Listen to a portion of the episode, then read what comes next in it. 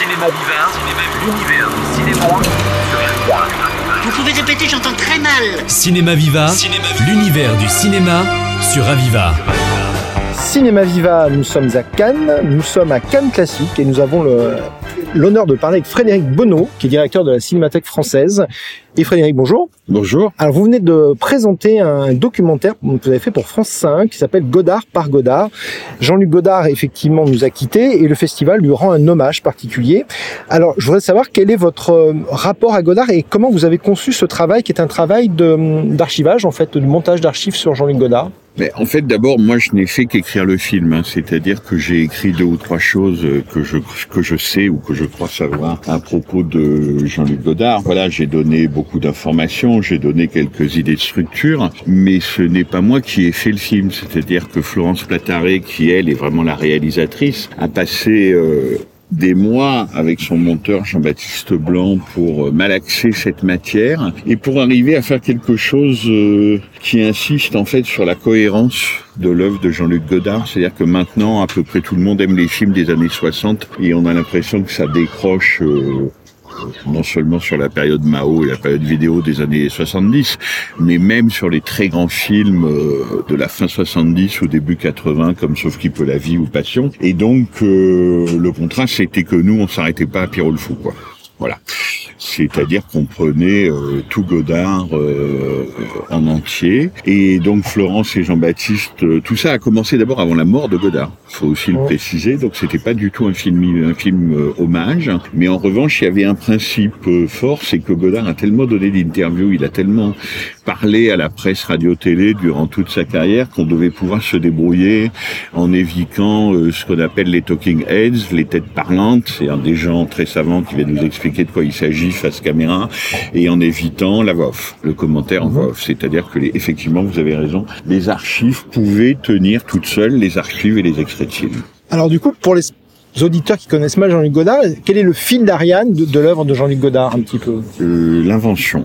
L'invention, le fil d'Ariane, c'est c'est très bien dit, euh, de l'œuvre de Jean-Luc Godard, c'est que c'est quelqu'un qui peut-être de tous les cinéastes de cette époque-là a la plus grande euh, croyance et la plus grande exigence envers le cinéma. C'est-à-dire qu'il considère que certes le cinéma est un spectacle, il a beaucoup aimé le cinéma hollywoodien, le cinéma peut être un divertissement, mais qu'en fait on sous-utilise et on sous-estime le cinéma. Donc il s'agit presque de faire euh, rendre gorge d'une certaine façon, ou en tout cas de pousser le cinéma dans ses derniers retranchements, et en particulier le cinéma comme euh, forme qui permet de penser.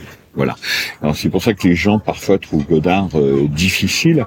Moi je crois pas qu'il soit particulièrement difficile, mais en revanche il est exigeant sur son art et sur lui-même. C'est-à-dire que par exemple il ne fait jamais deux fois le même film, ce qui n'est pas si courant que ça. Alors là, on a eu là une reprise du Mépris euh, avec Brigitte Bardot. En quoi ce film, pour ceux qui ne l'auraient pas vu encore une fois, Bah, une d'abord- révolution D'abord, ils ont qu'à le voir Voilà, pour commencer. déjà. Voilà, parce qu'il faut un peu travailler dans la vie. Donc, euh, et puis aussi prendre du plaisir, parce que c'est un très grand plaisir de voir le mépris. Donc, ça n'a rien de très difficile, le mépris. Le mépris, c'est la période. euh, Godard a voulu tout faire avec le cinéma.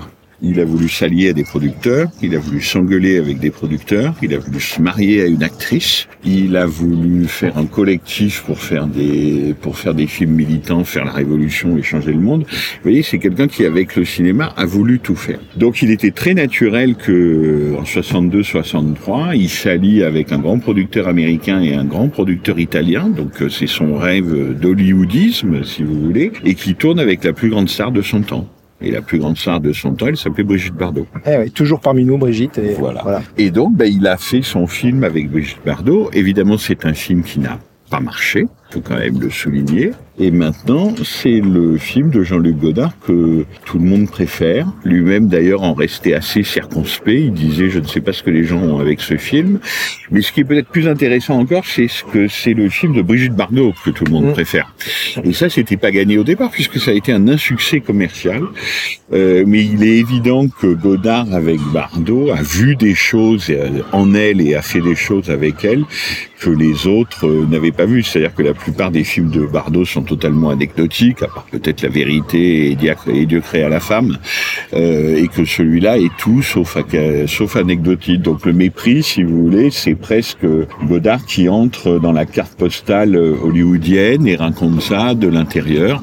Et évidemment, L'autre idée de génie, à part Bardot, c'est Fritz Lang, c'est-à-dire d'aller chercher celui qui représente euh, le vieux dinosaure cinématographique. Alors, on a vu là le film annonce du film qui n'existera jamais, Drôle de guerre, assez étonnant. Donc on voit tout le travail de collagiste de Jean-Luc Godard qui n'est pas neuf puisqu'en fait on avait déjà les histoires de cinéma, du cinéma programmées à la Cinémathèque. Alors nous dire un petit peu l'intérêt de, ce, de cette série, l'histoire du cinéma, qu'on retrouve aussi en version Redux d'une heure vingt. Pour vous c'est un documentaire important sur le cinéma, ce Oui, c'est travail? pas c'est pas une version Redux, il appelle ça, il faut lui donner son titre qui est très clair. Il appelle ça moment choisi Ouais. des histoires du cinéma. Donc euh, voilà, effectivement, ben, histoire du cinéma, c'est le dernier, euh, c'est le dernier travail euh, colossal qu'il a entrepris. Ça lui a pris dix ans. Euh, il a fait deux films euh, de fiction pendant les histoires, un avec Alain Delon, Nouvelle Vague, l'autre avec Gérard Depardieu, hélas pour moi, et ce sont deux films de fiction passionnants, mais qui ont aussi servi à financer les histoires. C'est-à-dire que l'histoire du cinéma, c'est vraiment un cinéaste qui va dans son laboratoire avec euh, ses images, euh, ses piles de cassettes vidéo à l'époque, euh, et qui de raconter une histoire de son art par lui-même. Voilà, donc c'est un effort absolument gigantesque, comme euh, comme si Picasso euh, s'était lancé dans une histoire de la peinture en Occident. Et en fait, le truc, c'est que Picasso s'est lancé dans une histoire de la peinture en Occident à sa façon. C'est ce qu'il a fait. Donc voilà, euh, Godard, de ce point de vue-là, ressemble euh, à un peintre, et dans son désir de renouvellement constant, le peintre auquel il ressemble le plus, c'est sans doute Picasso. Avec peut-être aussi un Godard un peu désabusé qui proclame la mort du cinéma. Vous en pensez quoi de cette vision de Godard? C'est peut-être pas tout à fait juste. Ça, c'est des clichés journalistiques. clichés, voilà, Euh. Godard était quelqu'un de très accessible, de très bavard, d'assez ouvert, qui aimait bien se disputer, qui au sens euh, voilà de la de la dispute. Qui aimait bien euh, discuter, tout simplement. Il a donné des interviews à un nombre euh, considérable de gens. Il a littéralement passé sa vie, quand il ne faisait pas ses films, mais il en a fait beaucoup, à parler. Et à parler toujours de la même chose, c'est-à-dire de cinéma. Et donc, euh, le, le Godard amer, désabusé, qui parle plus, le côté ermite, anachorète, etc. Je crois pas du tout à ça. Euh, pour vous donner un exemple, on a organisé une rétrospective intégrale de ces films, ce qui est difficile parce qu'il y a des, il y a plus de 100 films, enfin de Mhm. tous les formats, des très longs, des très courts à la Cinémathèque française en 2019 et je suis allé juste lui demander une autorisation de principe à Roll et il m'a reçu pendant deux heures et on a discuté pendant deux heures et l'autorisation il me l'avait donnée en cinq secondes. Donc euh, c'était pas du tout quelqu'un de de reclus simplement euh, voilà il avait il avait un regard euh, et une distance euh, que disons tout le monde n'a pas. Et il croyait au pouvoir du cinéma de changer les choses ou pas? C'est une question trop compliquée, ça Ouais. je peux pas vous répondre, je sais pas, mais euh, il croyait, il croyait au pouvoir du cinéma de changer lui-même en tout cas. Déjà, oui. Alors, pour clôturer notre entretien, peut-être donner aux auditeurs trois films de votre panthéon de Godard, comme ça, à voir. Alors il faut, il faut en mettre, qu'il faut un, il faut en mettre un des années 60 Ouais. euh, et des années Anna Karina parce que c'est des années euh, très importantes. Donc euh, bon alors d'habitude on met Pierrot le fou donc pour changer un peu on va mettre Vivre sa vie avec Anna Karina. Euh, je pense que le chef-d'œuvre des chefs-d'œuvre de la trilogie du retour, c'est-à-dire Sauf qui peut la vie, Passion, prénom Carmen, bon ben je choisirais Passion, voilà, parce que c'est peut-être celui qui est encore le plus mal vu, Avec Isabelle Huppert, hein, c'est ça avec Isabelle Huppert, Anna Chigula, et euh, Passion, c'est une version 1980-81 du mépris, Mhm. en fait. Voilà. Et euh, j'aime beaucoup le mépris, mais le mépris a un côté solennel que n'a pas Passion. Euh, donc voilà, Passion pourrait être le deuxième, comme ça, ça nous fait 63, 64, 80, 81. Et s'il fallait en choisir un tout dernier dans la dernière période, évidemment les histoires du cinéma, parce que voilà, là c'est le c'est le plus long, et là pour le coup c'est un film inépuisable parce que c'est un film qui est qui est saturé d'éléments. Fait, à la fois d'information et de réflexion. Et donc c'est presque comme une compression de César, qu'on n'en aura jamais fini de décompresser les histoires du cinéma, de les déplier plutôt. Ça serait plutôt ça le, le terme le plus exact. Voilà, il, nous faudra petit à petit, et des, et des gens s'y sont déjà attaqués, déplier les, les histoires du cinéma pour euh, se rendre compte de leur infinie richesse.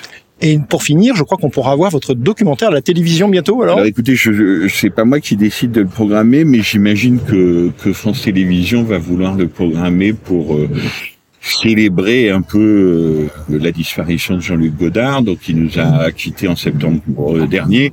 Donc on peut penser que notre documentaire avec Florence Plataré passera sur France 5 en septembre prochain. Voilà, ben nous invitons nos auditeurs à se replonger dans la belle filmographie de Jean-Luc Godard et à voir votre documentaire. Merci. Cinéma Vivard, cinéma l'univers du cinéma. Vous pouvez répéter, j'entends très mal. Cinéma Viva, l'univers du cinéma sur Aviva.